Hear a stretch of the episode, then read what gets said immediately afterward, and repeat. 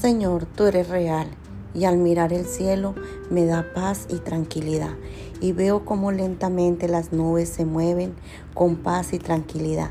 Así quiero yo sentir el paso del aire fresco y no estar preocupada por nada ni por nadie, solo tener tu maravillosa paz y no estar pensando qué va a pasar.